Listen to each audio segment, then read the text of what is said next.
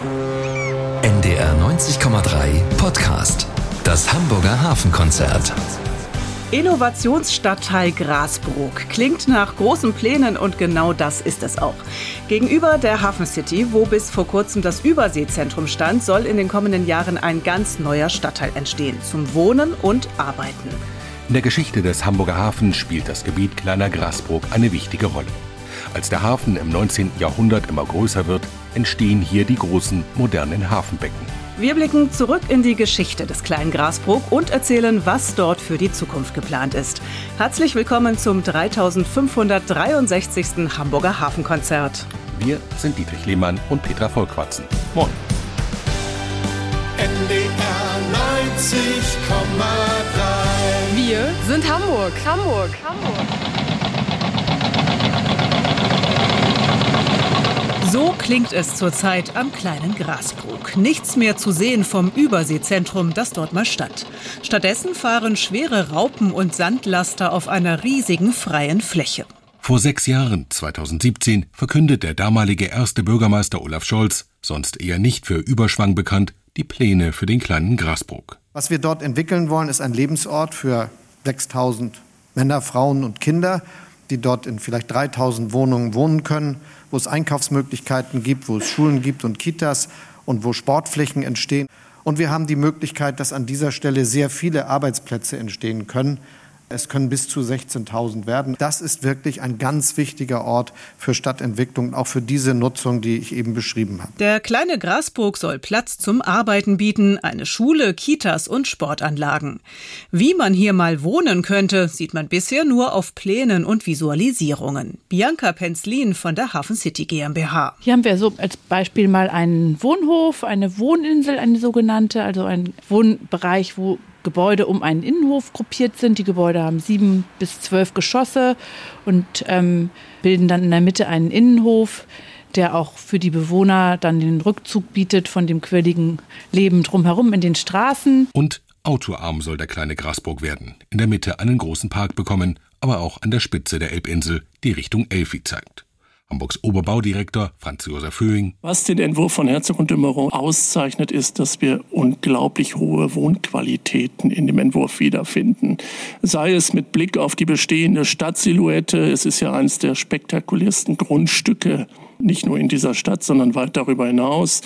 Also man kann in der ersten Reihe wohnen mit Blick auf die Hafen City und auf die Innenstadt. Auf dem kleinen Grasbrook wird auch das neue Deutsche Hafenmuseum entstehen. Kein Zufall. Blickt man in die Geschichte, dann hat der Ort für den Hamburger Hafen eine ganz wichtige Rolle gespielt, sagt Carsten Jordan vom Hafenmuseum. Der äh, Grasbrook war für einen äh, bestimmten Zeitraum, ich würde sagen von 1866 bis ungefähr 1970 ähm, einer der wichtigsten Bereiche im Hamburger Hafen. Nun also ein neues Kapitel an diesem besonderen Ort in Hamburg. Was der kleine Grasburg schon alles erlebt hat und was dort für die Zukunft geplant ist, diesen Fragen gehen wir nach. Hier im Hamburger Hafenkonzert bei NDR 90,3.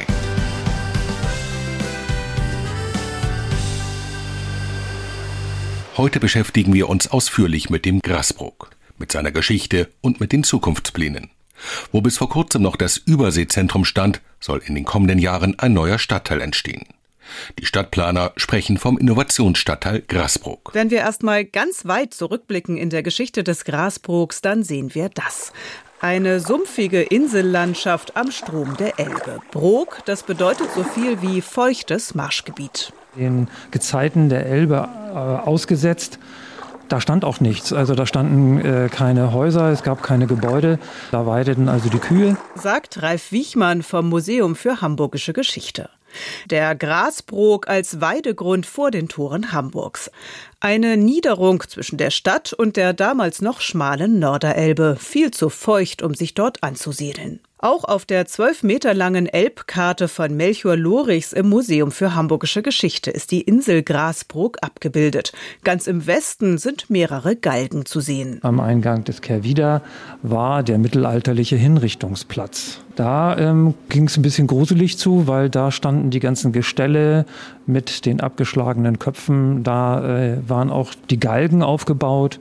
Und es war im Mittelalter ja so, dass die, die Hingerichteten galten als Tabu. Das heißt also, sie wurden auch nicht in geweihter Erde bestattet, sondern verblieben an Ort und Stelle. Ein gruseliger Platz. Hinrichtungen auf dem Grasbrook. Zu solchen Gelegenheiten war damals die halbe Stadt auf den Beinen. Es gab einen großen Festzug, in Anführungsstrichen, zum Grasbrook, angeführt mit einem äh, Musikchor und dann äh, mussten alle Delinquenten dort hinterherlaufen. Da waren auch Kinder dabei und jung und alt. Man muss immer klar machen, dass im Mittelalter wurde das göttliche Gesetz wieder gerade gerückt. Die waren sehr stark verankert in dem Glauben, ähm, dass Gott schon das Richtige tut. Insofern, das, das ist äh, eine typische mittelalterliche Gedankenwelt, die da aufscheint. Den mittelalterlichen Hinrichtungsort auf dem Grasbrook, sagt Ralf Viechmann, müssen wir uns in etwa dort vorstellen, wo heute die Elbphilharmonie steht. Ob dort tatsächlich auch der berühmte Pirat Klaus Störtebeker hingerichtet wurde, das lässt sich durch Quellen allerdings nicht belegen. Man weiß es schlichtweg nicht genau, also ganz eindeutig lässt sich das nicht sagen. Ende des 16. Jahrhunderts wird die Insel Grasbrook durch einen Durchstich geteilt. Das war eine größere Insel mit ganz vielen kleinen Inseln, die dazugehörten. Und man hat den großen Graben da durchgebuddelt, um die Norderelbe ganz gezielt äh, in den Hamburger Hafen einzuleiten, damit der Hamburger Hafen genug ähm, Wasser hatte. Sagt Carsten Jordan vom Hafenmuseum. Auf dem sogenannten Großen Grasbrook, wo heute die Hafen City ist, siedeln sich ab Mitte des 18. Jahrhunderts Werften an. Olaf Mattes vom Museum für Hamburgische Geschichte zeigt an einem Modell, wie das aussah. Also jetzt stehen wir vor dem Modell der Sonnschen, sogenannten Sonnschen Werft. Im 19. Jahrhundert, zum 18. eigentlich auch schon, im 19. Jahrhundert war die Blütezeit der Hamburger Holzschiffswerften. Viele dieser Werften befanden sich auf dem Grasbrook und im Zuge der weiteren Industrialisierung der zweiten Hälfte des 19. Jahrhunderts mussten die dann weichen. Sie wurden enteignet vom Hamburger Senat. Eine Konkurrenz um die wertvollen Flächen gab es damals genauso wie heute. Das Gelände des großen Grasbrook wird zum Industriestandort. Auf dem Grasbrook ähm, sind ja die Gaswerke entstanden. Das ist der erste große Hamburger Schornstein, wenn man so will. Das ist ein Zeichen der Industrialisierung. Auf dem sogenannten kleinen Grasburg im Süden hat es über lange Zeit erstmal keine weitere Entwicklung gegeben. Bis ab Mitte des 19. Jahrhunderts nach und nach der moderne Hafen entsteht und das Gebiet südlich der Norderelbe allmählich eine immer wichtigere Rolle spielt. Dazu gleich mehr.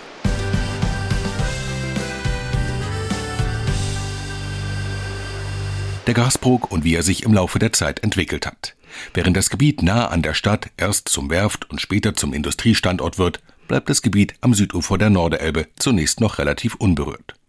Das ändert sich, als sich der Hafen im 19. Jahrhundert allmählich immer weiter ausbreitet und größere Hafenbecken gebraucht werden. Nach und nach entstehen damals auf der südlichen Elbseite im Bereich des kleinen Grasbrook neue Hafenbecken, Schuppen und Gleisanlagen, sagt Carsten Jordan vom Hafenmuseum. Also man hat als erstes einen Petroleumhafen verlagert und äh, gebaut. Äh, dann kam auch der Segelschiffhafen noch dazu, 1888. Da waren die Segelschiffe schon gar nicht mehr ganz so wichtig. Ähm, der wurde ähm, von den Segelschiffen auch dann noch genutzt, aber auch von sehr vielen Dampfschiffen. Und umgeben wurde der von einer ganzen Kette von kleineren Binnenschiffhäfen, Moldauhafen, Saalehafen, Spreehafen und ähm, mit dem Hansahafen ähm, und Indiahafen kamen dann auch noch ein, äh, zwei weitere große Seehäfen dazu. Dass sich der Hamburger Hafen auf Südufer der Norderelbe ausbreitet, hängt zum einen schlicht mit Platzmangel zusammen, aber auch mit der politischen Entwicklung. Mit der Gründung des Hamburger Freihafens 1888 Dadurch ähm, konnte nicht mehr die gesamte Stadt für den Hafen auch genutzt werden, sondern es gab ganz genaue ähm, Abgrenzung.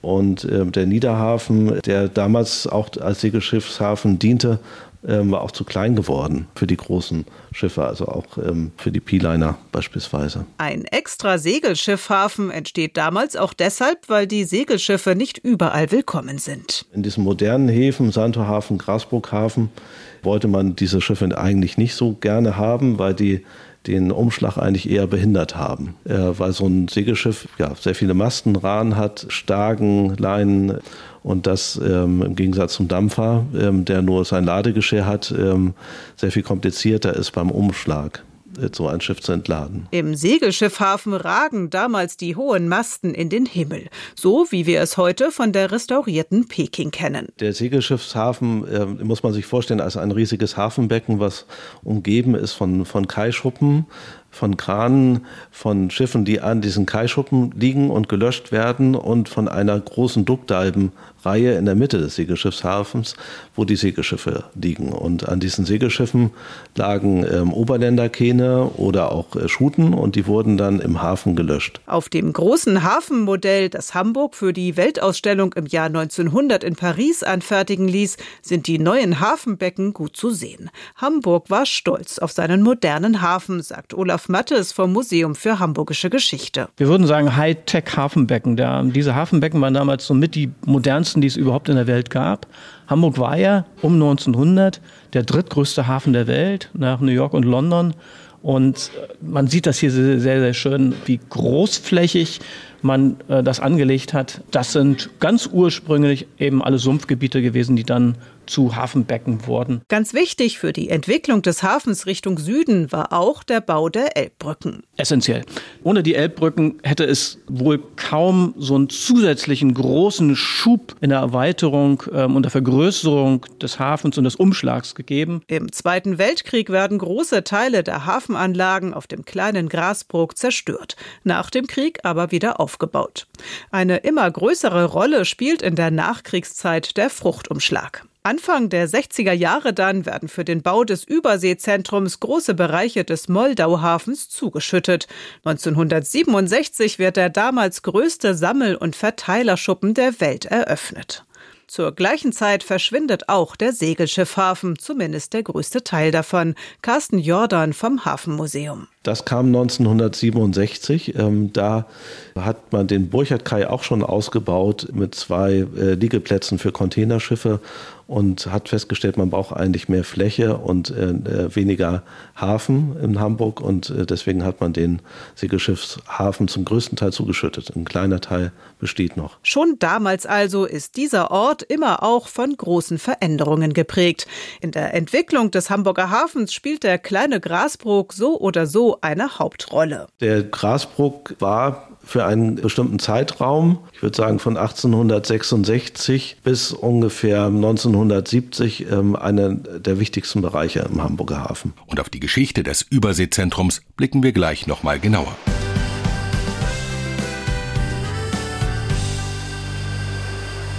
Auf dem Gelände an der Norderelbe soll in den kommenden Jahren ein völlig neuer Stadtteil entstehen, eine Art zweite Hafencity.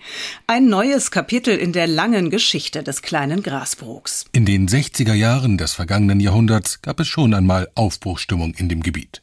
Der Hafenbetreiber Harler baute dort seinen neuesten, modernsten Umschlagsplatz, das Überseezentrum. Bei der Einweihung 1967 berichteten zahlreiche Nachrichtensendungen.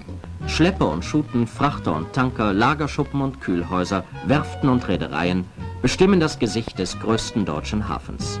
Er prägt Handel, Gewerbe und Industrie der Hansestadt. Und er hat einen Menschenschlag geformt, von dem man auswärts sagt, er sei weltoffen, modern und liberal. Das Überseezentrum ein ausgeklügelter Ort für den Im- und Export von Waren aller Art. Das neue Überseezentrum, die größte überdachte Stückgutanlage der Welt.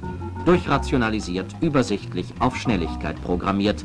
So besteht die zentrale Sammelstelle für Exportgüter täglich ihre Probe. 500.000 Tonnen schlägt sie jährlich um. Das war ja ein Riesenkomplex, also 100.000 Quadratmeter, muss man sich mal vorstellen. Und dann in so exponierter Lage, direkt an der Elbbrücken da am Schuhmacherkai. Ne? Sagt Wolfgang Hartmann, der als Schiffsplaner lange Zeit im Hafen und für das Überseezentrum gearbeitet hat. Über einen Bahnanschluss, einen Wasseranschluss und natürlich auch über einen Straßenanschluss verfügt das Überseezentrum. Wirtschaftssenator Helmut Kern ist stolz. Während ich hier spreche, rollen, schwimmen und fahren auf dieses Überseezentrum aus allen Teilen des europäischen Kontinents Waren zu, die hier aufgeteilt, umgepackt und auf ihre Bestimmungshäfen hin gelagert und verladen werden sollen. Im Überseezentrum, da müssen Sie sich so vorstellen, wie heutzutage so bei Amazon. So riesige Lager und, äh, und Hochstapler waren da. Rund 3000 Einzelsendungen kommen pro Tag an. In den 60er und 70er Jahren legt der Umschlag zu. Die Technik gilt als modern. Sie verlangt von dem Gabelstaplerfahrer Nolda technisches Verständnis, Einfühlungsvermögen in Organisationsabläufe und routinierten Umgang mit dem Lochkartensystem. Denn ohne elektronische Datenverarbeitung gäbe es sie gar nicht, diese größte Stückgutverteileranlage für Exportsammelgut. In den Hochzeiten arbeiten am Überseezentrum mehr als 200 Menschen. Aber in den 70er Jahren beginnt auch der Siegeszug des Containers. Das Überseezentrum als Stückgutumschlagsplatz verliert an Bedeutung. Immer mehr Hallenfläche steht leer, wird nicht mehr benötigt. In den 90er Jahren nutzt dann der Otto-Konzern einen Teil der Hallen noch als Lager. 2016 kündigt die Hala den Pachtvertrag für das Gelände. Das Überseezentrum verfällt. 2021 beginnt der Abriss. Einer der ersten, der dem 60er-Jahre-Bau zu Leibe rückt, ist Andreas Glus mit seinem Bagger. Das ist meine, M318 Caterpillar. Der wiegt 20 Tonnen. Das modernste, was es gibt. Bin ich sehr stolz auf die Firma, dass sie mir sowas zur Verfügung gestellt haben. Und es wird alles abgebrochen hier. Die Erfahrung spielt dann natürlich auch eine, eine große Rolle. Wird nicht ganz einfach sein, aber ich denke mal, für Leute, die lange dabei sind, funktioniert das schon. Das ist schon richtig gut. Da wird man Spaß bei haben. Auch wenn Denkmalschützer sich etwas anderes gewünscht hätten, es bleibt so gut wie nichts mehr von dem mehr als 50 Jahre alten Überseezentrum erhalten. Freie und Abrissstadt Hamburg eben. André Ludanek ist als Oberbauleiter für den kompletten Abriss verantwortlich. Also wir werden jetzt im ersten Step äh, eins der, ja, sagen wir markanten Vordächer zurückbauen. Das befindet sich jetzt auf der Südseite des Geländes und dann werden wir langsam anfangen, die Hallen äh, zu entkernen und äh, die Schadstoffe zu sanieren. Und dann werden auch schon mal die ersten Gebäude langsam zurückgebaut werden. Dort, wo einmal das Überseezentrum stand, ist derzeit auf dem kleinen Grasbrook nur noch eine riesige Sandfläche zu sehen.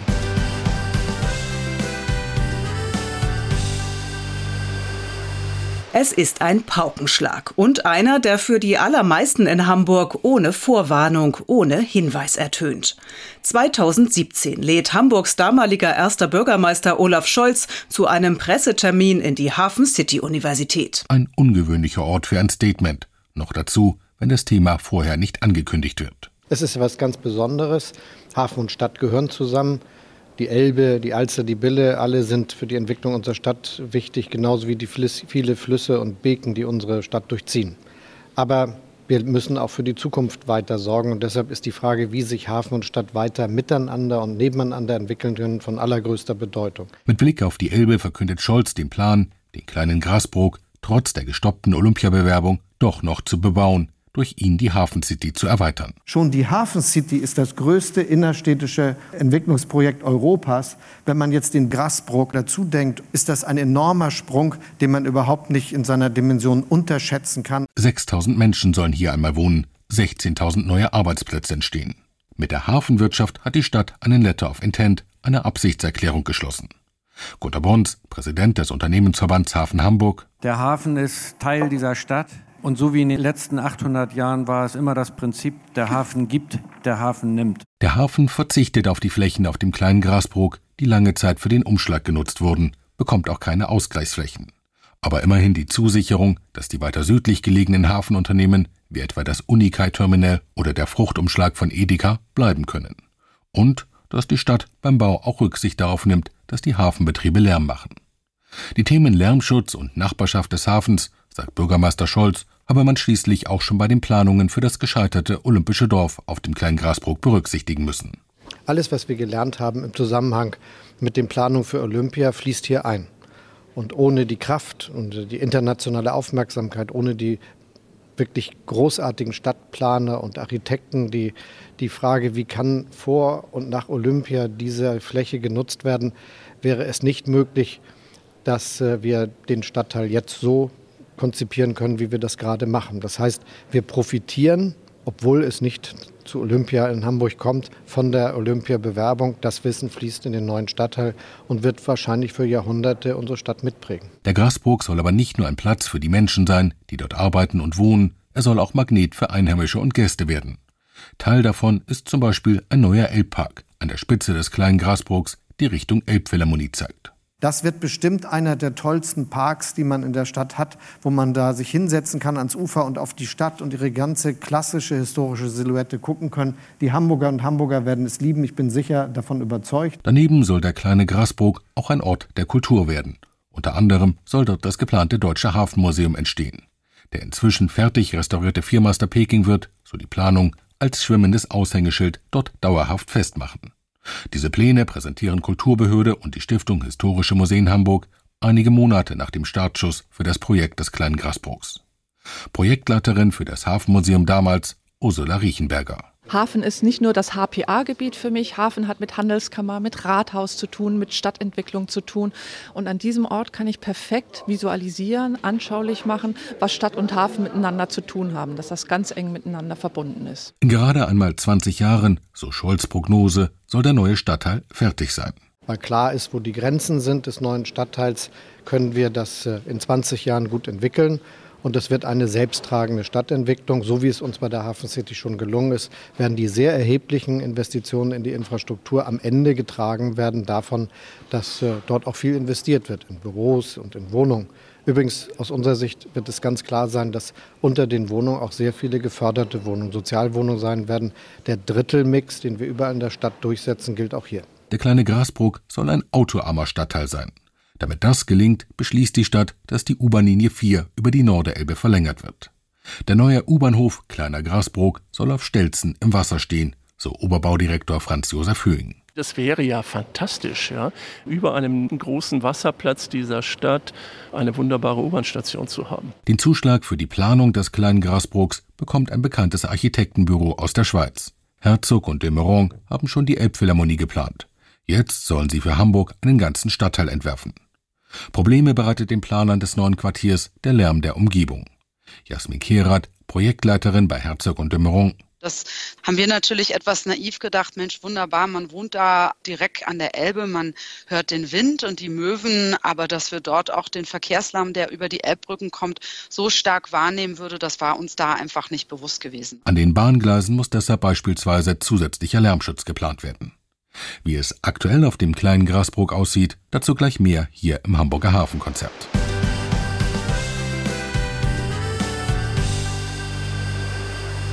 Der kleine Grasbrook. Er hat schon vor rund zwei Jahrzehnten das Interesse von Stadtplanern und Architekten geweckt, ihre Fantasie beflügelt. Kein Wunder, ist die Hafencity am nördlichen Elbufer doch nur ein, zwei Steinwürfe entfernt. Die wohl spektakulärste Idee, den kleinen Grasbrook mit der Innenstadt zu verbinden, stammt von dem bekannten Hamburger Architekten Hadi Teherani. Er präsentiert kurz nach der Jahrtausendwende den Plan für eine Living Bridge, eine lebende Brücke. Um für den Plan zu werben, wird sogar ein Imagefilm produziert. Die Pylone bilden das Rückgrat der Brückenkonstruktion. Sie tragen die Verkehrsebene mit Parkplätzen und die Infrastruktur. Darüber erstreckt sich die Fußgängerebene mit Gewerbeflächen für Einzelhandel, Gastronomie und Serviceeinrichtungen. Restaurants und Cafés bieten einen grandiosen Blick über den Hamburger Hafen. Auf der Brücke über die Norderelbe sollen sogar 100 neue Wohnungen entstehen. Mit seinen fast 2500 Brücken ist Hamburg die brückenreichste Stadt Europas. Die Living Bridge spannt mit 700 Metern Länge und 60 Metern Breite über die Elbe. Das Echo auf die Living Bridge ist geteilt. Anfangs zeigt sich der Senat unter dem damaligen Bürgermeister Ole von Beust noch offen, später hört sich das anders an. Stadtentwicklungssenator Axel Gedaschko will, dass die Pläne überarbeitet und öffentlich diskutiert werden, auch von Experten. Ich glaube, dass zwischen äh, einer ersten Vision, einer ersten überarbeiteten Vision dann und dem, was endgültig gebaut wird, immer Unterschiede bestehen und so wird es auch hier sein. Architekt Hadi Teherani, der Vater der Living Bridge, ist dagegen sehr enttäuscht aber das Leben geht ja dann trotzdem weiter und ich glaube, wir würden trotzdem versuchen, Überzeugungsarbeit zu leisten. Es ist für mich mehr. Diese Brücke ist wirklich eine einmalige Chance, die wir jetzt in der Stadt haben. Und da würde ich als Hamburger für kämpfen, nicht als Architekt. Ebenfalls kurz nach der Jahrtausendwende bewirbt sich Hamburg um Olympische Sommerspiele für das Jahr 2012.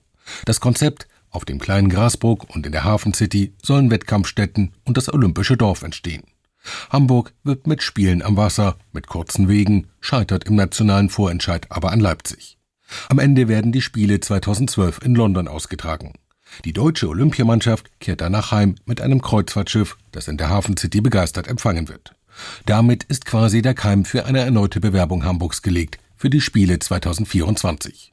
Olaf Scholz, damals Hamburgs erster Bürgermeister, ist Feuer und Flamme für Olympia in Hamburg, wie der offizielle Slogan heißt. Die Jugend der Welt kommt, um sich friedlich zu versammeln. Milliarden schauen dabei zu, viele fiebern mit und begeistern sich. Und das ist etwas, das unserer Kaufmannsstadt ganz gut zu Gesicht steht. Hamburg gewinnt im nationalen Wettbewerb gegen Berlin. Aber es wächst auch der Widerstand gegen das Mammutprojekt. Die Olympiagegner versammeln sich unter dem Slogan No Olympia, halten die Spiele für überdimensioniert. Nicole Vrennegor ist die Sprecherin der Olympiagegner. Zudem kommt äh, hinzu, dass Hamburg bisher noch vor allen Dingen die großen Stadien gar nicht besitzt, äh, die sehr teuer sind, wie die Olympiahalle, das Schwimmbad, das Velodrom. Und das würde gigantische Kosten bedeuten, äh, die der Stadt nach an anderer Stelle fehlen würden. Rückendeckung bekommt Hamburg dagegen für seine Olympiabewerbung vom Bund, namentlich von Kanzlerin Angela Merkel, einer gebürtigen Hamburgerin. Wir haben eben kurz darüber gesprochen, aber es ist wichtig, über die Hamburger Bewerbung für die Olympischen Spiele 2024. Und hier ist ganz deutlich geworden, dass nicht nur die Hansestadt Hamburg, sondern dass wir alle hinter dieser Bewerbung stehen und das auch gemeinsam dann nach außen deutlich machen werden. Bleiben die Kosten. Die Spiele, so ergibt die Rechnung, die Hamburg aufstellen lässt, sind wirtschaftlich machbar. Ich bin froh, dass dieses die am besten durchgerechnete Bewerbung für Olympische Spiele nicht nur in Deutschland, sondern ever ist. Maximal 1,2 Milliarden Euro müsste die Hansestadt selbst aufbringen. Auf den Bund kämen Kosten von 6 Milliarden zu. Die Stimmung in der Hamburger Bevölkerung ist zweigeteilt.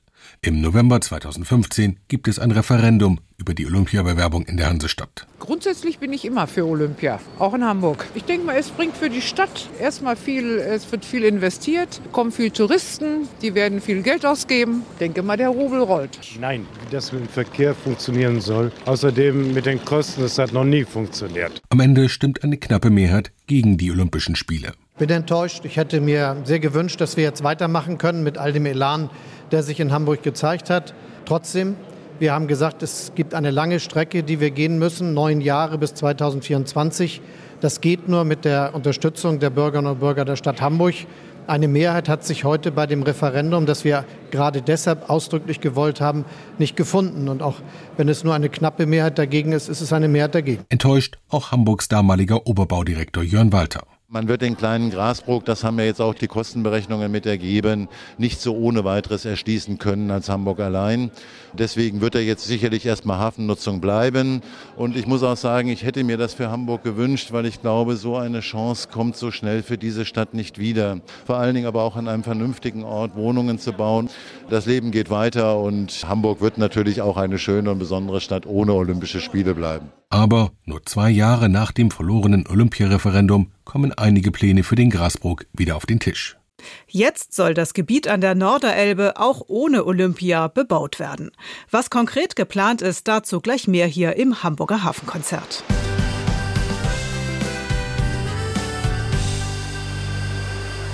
Wer über die Freihafen-Elbbrücke Richtung Süden fährt, sieht das Gelände auf der rechten Seite. Da wo jetzt, nachdem das Überseezentrum abgerissen wurde, eine riesige Sandbrache ist, soll er entstehen, der neue Stadtteil Grasbrook.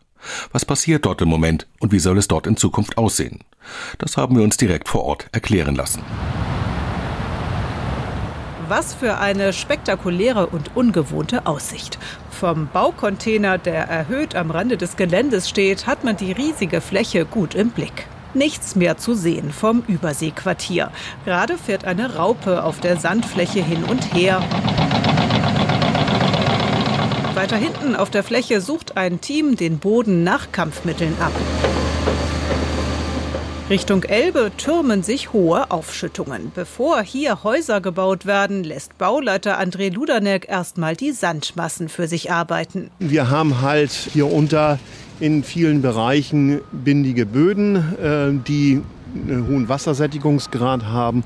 Und diese Böden müssen sich konsolidieren, die müssen sich setzen, damit wir dann nachher, wenn wir die Straßen bauen, nicht so viel Unebenheiten da reinkriegen. An einer Kante kann man erkennen, auf welchem Niveau später die Gebäude stehen. Durch die vielen Tonnen Gewicht hat sich in den vergangenen Monaten eine Menge getan. Die Überhöhung, die da ist, das sind so über den Daumen sechs Tonnen pro Quadratmeter, mit denen das nach unten drückt. Und wir haben jetzt die Setzung so in der Größenordnung zwischen 50 und 60 Zentimetern seit dem Sommer. André Ludanek ist geboren gebürtiger Hamburger. Die Vorstellung, dass hier früher mal Wasser war, fasziniert ihn. Das ist alles schon einmal Hafenbecken Wasser gewesen. Also hier standen früher die ganzen Großsegler. Dieser Mastenwald, den man immer mal wieder auf den Bildern sieht. Bianca Penzlin von der Hafen City GmbH hat historische Fotos der früheren Hafenbecken auf ihrem Laptop. Die Gebietskoordinatorin für den Grasbrook kennt die Planungen wie kaum eine andere. Damit die späteren Bewohner hier keine nassen Füße kriegen, ist Hochwasserschutz ein Riesenthema. Heute ist das Areal von einer Polderwand eingeschlossen. Der Polder wird im Hochwasserfall geschlossen und auch geräumt. Künftig wird mit dem WAF-Prinzip die ganze Fläche aufgehöht, sodass sie eben 365 Tage im Jahr auch im Hochwasserereignis weiter genutzt werden kann. Wo jetzt der Baucontainer steht, kommt man später mit der U-Bahn an. Wo man vom Elbbrückenquartier im Norden mit der U-Bahn in Hochlage über die Elbe quert und in den Stadtteil Grasbruck hier einfährt. Und die Haltestelle findet ihren Platz direkt über dem zentralen Hafenbecken, dem Moldau-Hafenbecken. Die Gebäude, die am dichtesten an den Elbbrücken stehen, sind vor allem fürs Arbeiten gedacht. Weiter westlich entstehen die Wohnhäuser des sogenannten Moldau-Hafenquartiers. Hier haben wir so als Beispiel mal einen Wohnhof, eine Wohninsel, eine sogenannte, also ein Wohnbereich, wo Gebäude um einen Innenhof gruppiert sind. Die Gebäude haben sieben bis zwölf Geschosse. Wohnungen für Singles soll es hier später genauso geben wie Wohnungen für Familien. Im Grasburg ist insgesamt vorgesehen, 35 Prozent der Wohnungen als öffentlich geförderte Wohnungen zu erstellen. Dabei ist die Zielsetzung, möglichst unterschiedliche Wohnangebote zu machen, also von alt bis jung, von Alleinlebenden bis zu Familien aber auch ähm, besondere Wohnkonzepte auszuprobieren, wo beispielsweise Menschen zusammenleben, die ihre privaten Räume haben, aber gleichzeitig zusammen ein Wohnzimmer nutzen oder die einen Küchenbereich teilen. Das sind ähm, interessante Möglichkeiten, eben auch Wohnen so zu machen, dass es dem Alltagsentwurf von möglichst vielen Menschen dann gerecht wird. Herzstück des neuen Stadtteils wird der große Park. Der Park erstreckt sich über eigentlich die ganze Länge des Moldauhafenquartiers. Er wird vom Stadtteileingang bis zum Vettelhöft führen, zum Verweilen, zum Bewegen, zum Spazierengehen. Es gibt natürlich die Promenaden, auf denen man sehr nah am Wasser ist, aber auch der Park wird in seinem westlichsten Bereich eben nochmal sehr stark runtergeführt mit einer Böschung, wo man dann sehr nah ans Wasser auch herankommen kann. Über eine Brücke kommt man später ins sogenannte Hafentorquartier. Das ist ein wirklicher Ort der Arbeit. Dort wird es sehr spannend sein, weil der Grasbrook eigentlich typisch für Hamburg beides ist, Stadt und Hafen.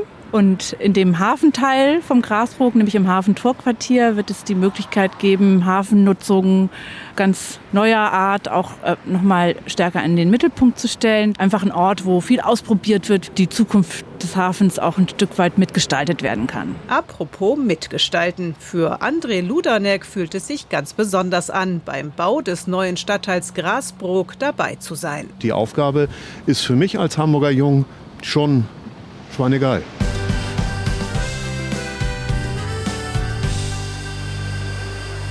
Der kleine Grasbrook, das war über Jahrhunderte Hafengebiet. Aber mit dem Plan, dass auf dem Gebiet eines Tages Olympische Spiele stattfinden sollen und jetzt mit dem Plan, dass dort Wohnungen und Büros entstehen, musste sich der Hafen zurückziehen.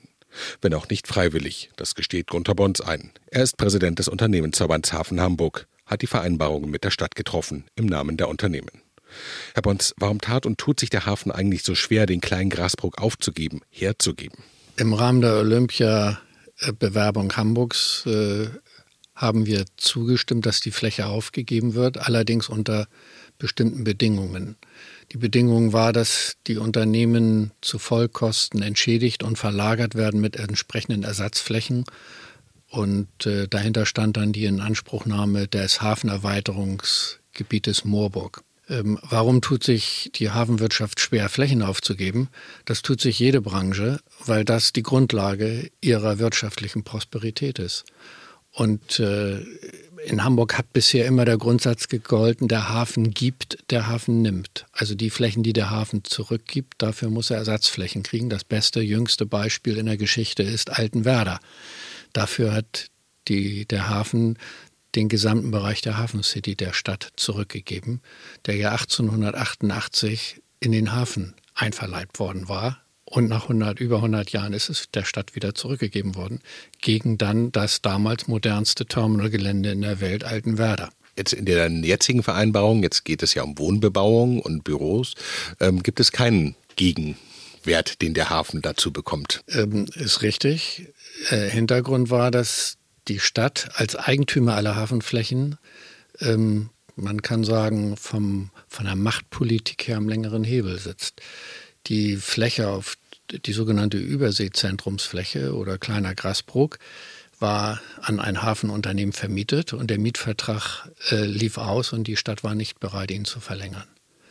Und ähm, unser Druckmittel auf der Gegenseite war, wenn dort eine Wohnungsbebauungsplanung ist, dann haben wir als Hafenbetriebe Bestandsschutz. Das heißt, das, was wir derzeit machen, nämlich Umschlag und damit wirtschaftliche Aktivitäten rund um die Uhr, 24 Stunden an 359 Tagen im Jahr, dass das, was dann heranrückt, sich nach diesen äh, wirtschaftlichen Kriterien richten muss. Stichwort unser Lärm äh, ist maßgebend für die Bebauung auf der anderen Seite. Und das war der Konflikt. Also auf der einen Seite die Macht der Stadt, Hafenflächen zurück ins Stadtgebiet zu führen, aber auf der anderen Seite unser verfassungsrechtlich geschützter Bestandsschutz. Das war die Konfliktlinie.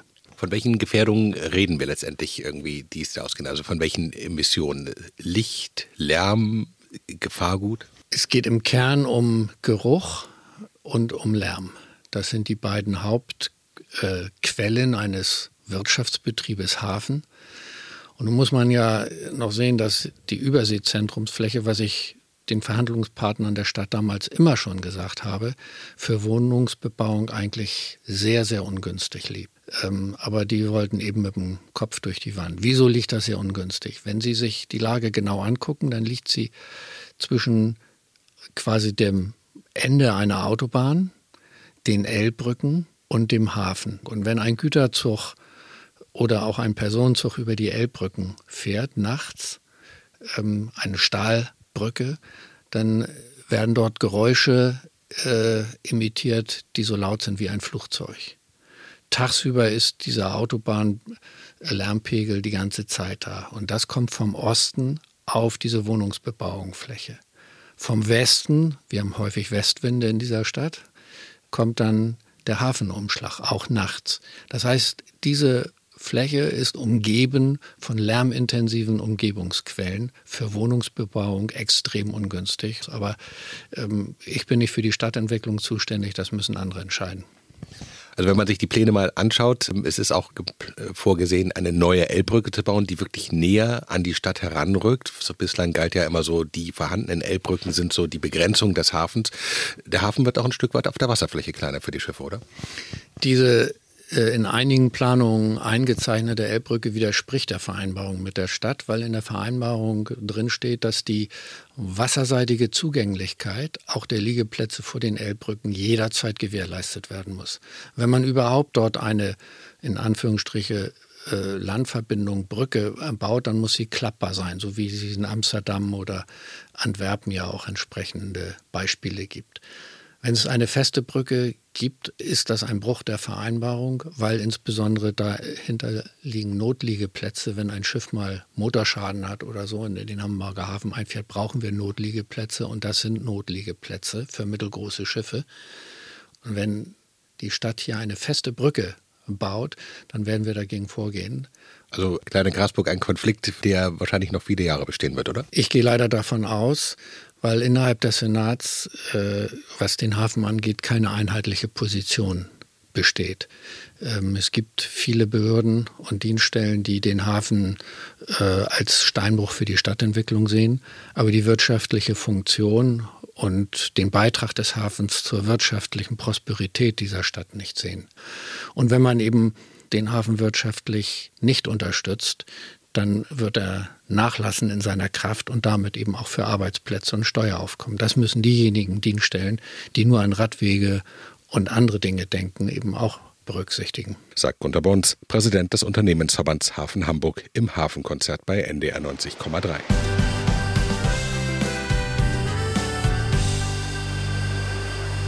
Heute beschäftigen wir uns mit dem kleinen Grasbrook. Dort soll in den kommenden Jahren ein neuer Stadtteil entstehen. Eine Fortsetzung der Hafen City am anderen Elbufer könnte man ja denken. Viele Fragen allerdings stehen heute noch mal viel mehr im Vordergrund.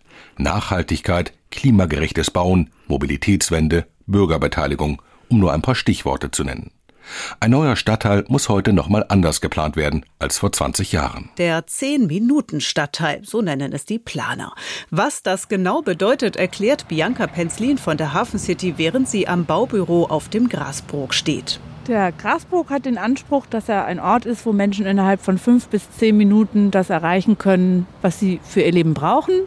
Insofern ist auch alles ausgelegt darauf, dass es gute Fahrradwege, gute Fußwege gibt, wo es Spaß macht, sich zu Fuß zu bewegen. Die Möglichkeit, mit dem Auto ähm, im Stadtteil sich zu bewegen, sind begrenzt. Vorrang für Rad- und Fußverkehr. Die Autos, die es gibt, kommen unter die Erde in eine Quartiersgarage. Wobei die Zahl der Stellplätze mit 0,2 je Wohneinheit gering sein wird. Ja, ich glaube, wir erleben alle, dass die Frage von, wie können wir mobil sein, sich sehr stark verändert hat in den letzten fünf bis zehn Jahren und das auch weiter tun wird. Also die Frage, brauche ich eigentlich ein eigenes Fahrzeug, fängt ja schon bei dem Leihrad an.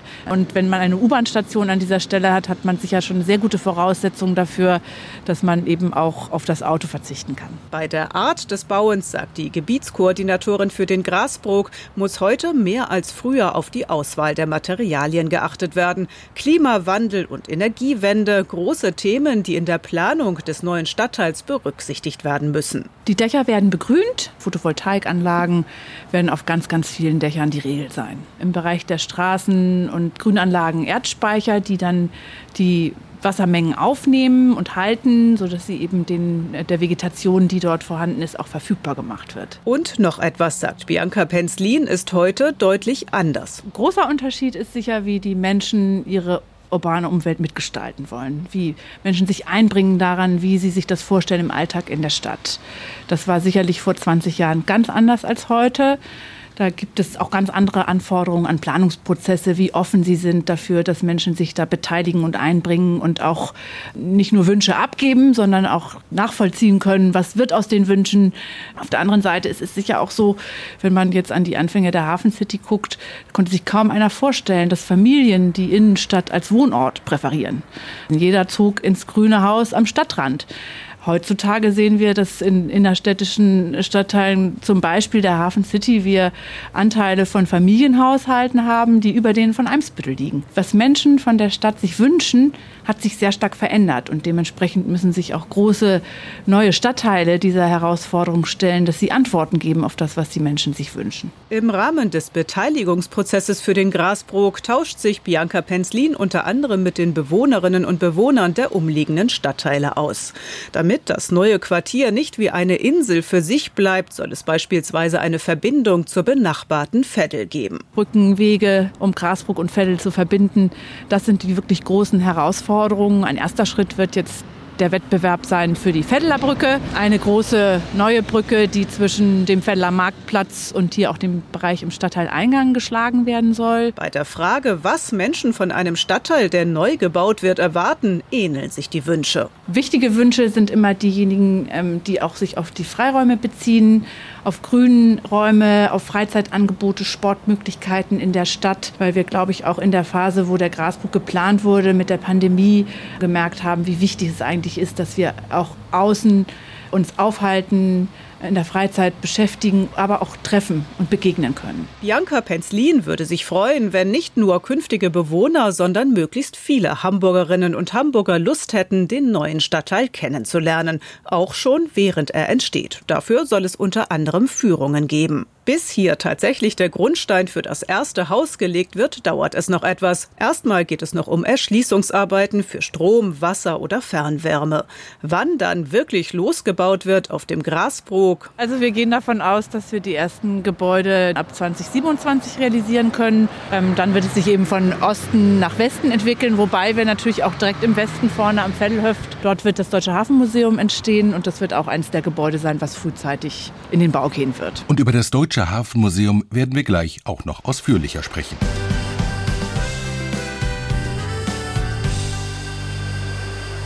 Wohnen und Arbeiten, das soll auf dem kleinen Grasburg in einigen Jahren möglich sein. Der Stadtteil an der Norderelbe wird aber auch Standort für das geplante Deutsche Hafenmuseum und der künftige Liegeplatz des Firmasters Peking. Bereits 2015 hat der Deutsche Bundestag dafür einen dreistelligen Millionenbetrag zugesagt. Nach langer Suche fiel die Entscheidung für den Standort. Seit dem vergangenen Jahr ist nun Klaus Bernhard Staubermann Gründungsdirektor des Hafenmuseums. Herr Staubermann, warum ist der Grasburg für Sie eigentlich der richtige Ort? Das ist für uns ein ganz idealer Standort, weil er zwei Funktionen mit sich bringt. Das, zum einen ist er ein neues Stadtgebiet im Südosten von Hamburg, in dem das Museum ein kultureller äh, Mittelpunkt sein wird, also auch ein Bezugsort für die Menschen, die dort leben. Zum anderen wird es eine Leuchtturmfunktion geben des Hafenmuseums in auch die Stadt Hamburg hinein und darüber hinaus. Das heißt, es wird eine erste Anlaufstelle werden für Touristen, die sich mit der Thematik Hafen auseinandersetzen wollen. Und damit ist es eben eine perfekte soziale Schnittstelle. Dazu kommt noch, dass es natürlich im aktiven Hafengebiet ist. Äh, das heißt, wenn man authentische Hafenerfahrungen machen möchte, ist das genau der Ort, wo man sein will. Wie ist im Moment der Zeitplan? Die Entscheidung des Bundestages, man gibt Hamburg Geld, um dieses Museum zu bauen, liegt ja schon viele Jahre zurück. Viele fragen sich, warum sieht man davon noch nichts? Wir sind in der Planung und die Planung, das sieht man äußerlich vielleicht nicht, geht hinter den Kulissen sehr rapide vor sich. Wir sind aktiv in der Stadtplanung, das heißt der Stadtteilplanung. Da wird jetzt über Infrastrukturfragen nachgedacht, Verkehrsanbindungen, äh, auch notwendige Baumaßnahmen wie zum Beispiel Sanierung der Kaikante all das betrifft auch das Museum. Da sind wir im aktiven Dialog. Äh, geplant ist dieses Jahr den Bauwettbewerb vorzubereiten, nächstes Jahr in den Wettbewerb zu gehen. Ich weiß, Sie sind noch nicht so weit, dass Sie sagen können, so sieht das Gebäude aus, aber Sie haben sich sicherlich ein paar Wünsche schon irgendwie sich überlegt. Was soll da alles äh, drin enthalten sein? Wie wäre so eine Idealvorstellung? Es muss maximale Zugänglichkeit geben. Es darf keine Barrieren geben. Und das sind nicht nur physische Barrieren, sondern eben auch soziale Barrieren. Es muss äh, maximal nachhaltig sein. Das wird inzwischen auch eingefordert. Und es soll natürlich eine Design-Ikone sein. Ich stelle mir vor, das ist auch ambitioniert, aber ich denke mit Kreativität auch möglich, äh, eine Stadtkulisse zu schaffen von Elbphilharmonie, Elbtower und Deutschem Hafenmuseum. Also das heißt, das soll auch ein richtiger Leuchtturm sein. Das geht auch in die Höhe, recht? Ja, ob das notwendigerweise in die Höhe gehen muss, ist eine andere Frage, aber es soll als Bauwerk eine Strahlkraft haben. Und das ist auch eine internationale Strahlkraft. Und ich denke, das wird auch von so einem Standort erwartet eines der Aushängeschilder, was man ja auch weiter sehen soll, ist das Museum selber, ist ja die Peking. Sie liegt im Moment hier äh, an den 50er Schuppen, soll in Zukunft dann auch am kleinen Grasburg liegen. Wie muss ich mir das vorstellen? Das ist ja nicht irgendwie einfach mal so, man legt das an die Kaikante, oder? Wir sind, ich sag äh, metaphorisch im Augenblick mit der Ausrüstung äh, befasst. Das heißt, äh, wenn die Peking hier, wir schauen aus dem Fenster, wir sehen sie vor uns liegt, ist das wie der Ausrüstungskai. Äh, wir bereiten sie auch das metaphorisch auf ihre Reise zum Grasbrook vor. Das heißt, wir haben nach der erfolgten Restaurierung in den letzten Jahren jetzt die Aufgabe, all das zu ergänzen, was äh, baulich, aber eben auch von der Interpretation nötig ist. Und dann wechselt sie zum kleinen Glasbrook rüber und liegt dann vis-à-vis -vis über die Elbe zur Speicherstadt. Wann wird das sein? In dem Moment, wo das Museum eröffnet oder auch schon früher? Äh, ich würde mir wünschen, schon früher, denn äh, ich glaube, wir haben zu dem Zeitpunkt dann genug Baustellen. Also wenn ich weiß, sie liegt da gut verteut schon an der Kaikante, dann habe ich eine Aufgabe weniger, über die ich mir in dem Augenblick Gedanken machen muss. Wir sind hier an den 50er Schuppen. Auch das soll ja ein Teil des Hafenmuseums sein. Wie wollen Sie diese beiden Standorte zusammenführen? Kleiner Grasburg und hier 50er Schuppen. Das ist ja doch eine trennende Entfernung zu überwinden. Der Schuppen 50a hat natürlich den unglaublichen Vorteil, dass er ein authentischer Arbeitsort ist und als ein Ort des gelebten Wissens, wo man Dinge tun kann, ausprobieren kann, mitmachen kann, äh, an dem Wissen vorgeführt wird, äh, wird er weiterentwickelt. Ein Beispiel ist das Format Hafenmanufaktur, das wir ausprobieren, weiterentwickeln im Augenblick, wo man historische Handwerkstechniken selber auch lernen kann, auch mit der Intention dahinter, junge Menschen für Handwerk und Technik zu interessieren und um auch um dem Fachkräftemangel hier speziell auch im Hafen zu begegnen. Das wird weiter bestehen. Die Anbindung an den neuen Standort wird äh, und ist eine Thematik sein. Äh, das heißt, wir werden ähm, eine Brücke bauen, nicht wir persönlich, aber die Stadt Hamburg über die Elbe um eben den neuen Standort noch, noch besser erreichen zu können. Die U4 soll ja ausgebaut werden Richtung Süden. Äh, auch äh, Barkassen und Shuttle-Service sollen stärker eine Rolle spielen, aber auch zum Beispiel die Erreichbarkeit beider Standorte mit dem Fahrrad. Aber nochmal zusammengefasst, wann werden wir das ungefähr erleben? Was wäre Ihre Wunschvorstellung? Na, ich würde es gern in dieser Dekade noch erleben. Das ist ein realistischer, ambitionierter Zeitplan. Und ich denke, wenn wir weiter mit so viel Kraft und Ehrgeiz arbeiten, wie wir das gerade tun, bekommen wir das auch hin. Sagt Klaus Bernhard Staubermann, Gründungsdirektor des Hafenmuseums. NDR 90,3. Das Hamburger Hafenkonzert. Das war das Hafenkonzert Kleiner Grasbruck. Ein neuer Stadtteil für Wohnen und Arbeiten entsteht im Hafen. In der kommenden Woche geht's hinaus in die weite Welt. Wir schauen, was Entdecker wie Reinhold Messner, Roald Amundsen oder die Wissenschaftsfotografin Esther Horvath im Rucksack hatten bzw. haben. Das alles im Hamburger Hafenkonzert in der kommenden Woche. Wie immer zu hören, Sonntagmorgens ab 6, noch einmal ab 19 Uhr und natürlich in unserem Hafenkonzert-Podcast. Den können Sie übrigens auch abonnieren. Mehr Infos dazu auf ndr.de-903 und in unserer NDR Hamburg App. Klicken Sie doch mal rein.